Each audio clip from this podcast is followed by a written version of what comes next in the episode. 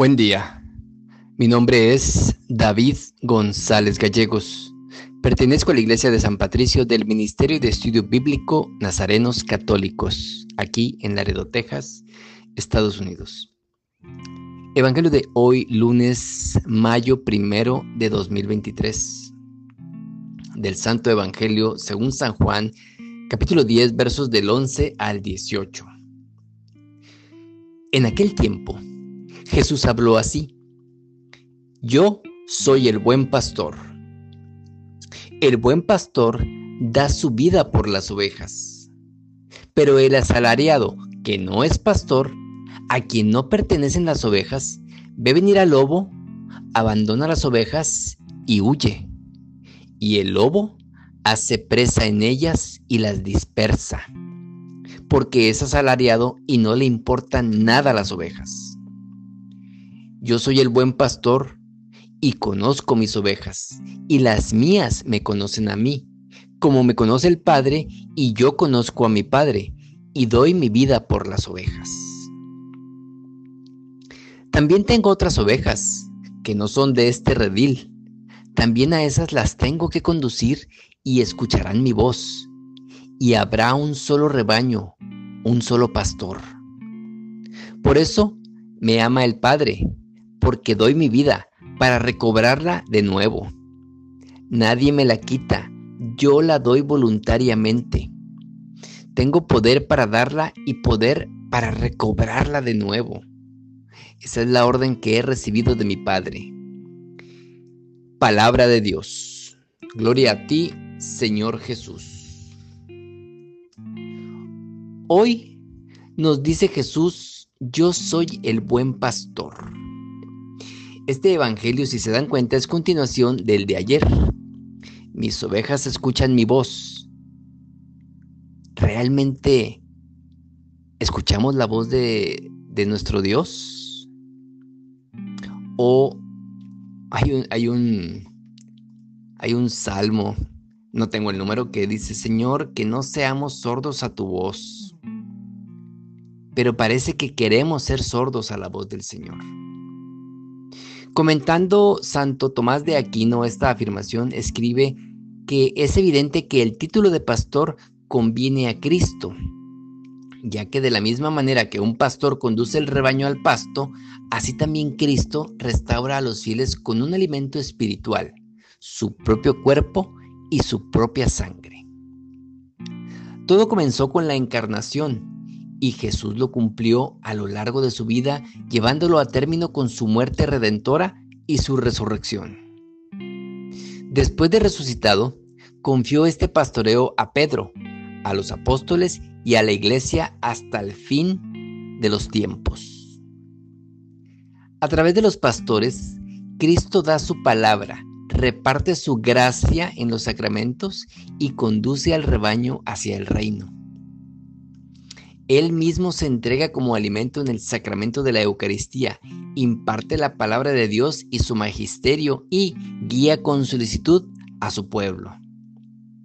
Jesús ha procurado para su iglesia pastores según su corazón, es decir, hombres que, impersonándolo por el sacramento del orden, donen su vida por sus ovejas con caridad pastoral, con humilde espíritu de servicio, con clemencia, paciencia y fortaleza.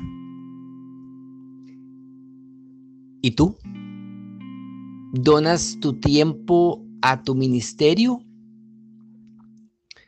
¿O sientes que te lo están robando tu tiempo? ¿Qué estarías haciendo si no asistes a tu ministerio, a tu grupo de oración, a ese retiro de tres días? ¿Qué estarías haciendo? ¿O sientes que son tiempos perdidos? ¿Que pudiste haber hecho algo? ¿Qué pudiste haber hecho? ¿Estás viviendo la vida de un asalariado? Y de ser así, no serás feliz. Porque si lo que haces en tu comunidad, ministerio, grupo de oración o, o en tu iglesia, lo ves como una carga, serás inmensamente infeliz.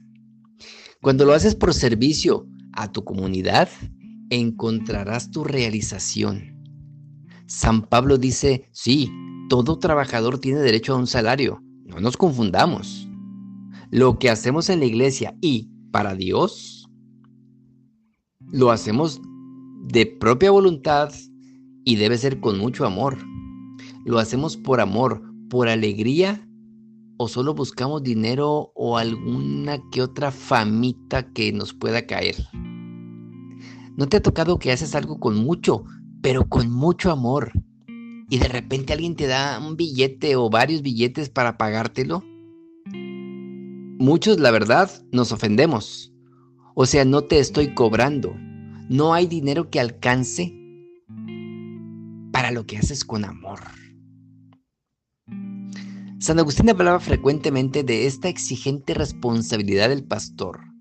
Este honor de pastor me tiene preocupado, pero allá donde me aterra el hecho de que soy para vosotros, me consuela el hecho de que estoy entre vosotros.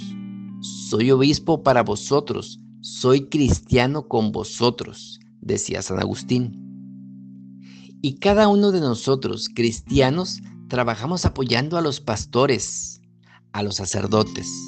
Rezamos por ellos, les amamos y les obedecemos. Que te cae mal, pide por él y pide por ti. Sí, o sea, realmente ellos, los sacerdotes, dieron su vida por estar ahí.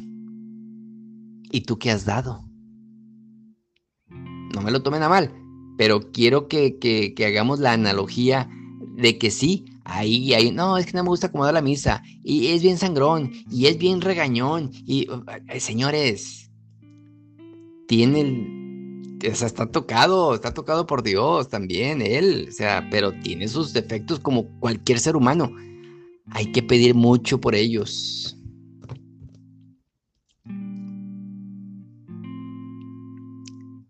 Nos desvivimos a veces por todos aquellos que nos rodean en el mundo familiar, social y profesional, hasta dar la vida por todos con el mismo Espíritu de Cristo que vino al mundo, no a ser servido, sino a servir. Y como decía el Evangelio, eh, el asalariado que no es pastor y que las ovejas le importan un cacahuate echado a perder, ve que viene el maligno y dice, ahí nos vemos, va, va, yo me voy. O sea, no me importa que se las traguen. Y acuérdense lo que dice, ah, tengo otras ovejas que son de otro redil. ¿Ok? Y así habemos muchas ovejas en el mundo. Y de repente alguien nos está pastoreando y nos podemos mezclar. Pero cuando, estoy haciendo la analogía de las ovejas, cuando su pastor les habla o les chifla con ese sonido que solo ellos conocen, se van directamente con él, lo siguen y son fieles a lo que él les diga. Seamos fieles a Jesús, seamos fieles a nuestra iglesia. Oremos. Nada te turbe, nada te espante, todo se pasa. Dios no se muda, la paciencia todo lo alcanza. Quien a Dios tiene, Nada le falta, solo Dios basta. Vayamos con alegría a proclamar la palabra del Señor. Excelente lunes e inicio de mes.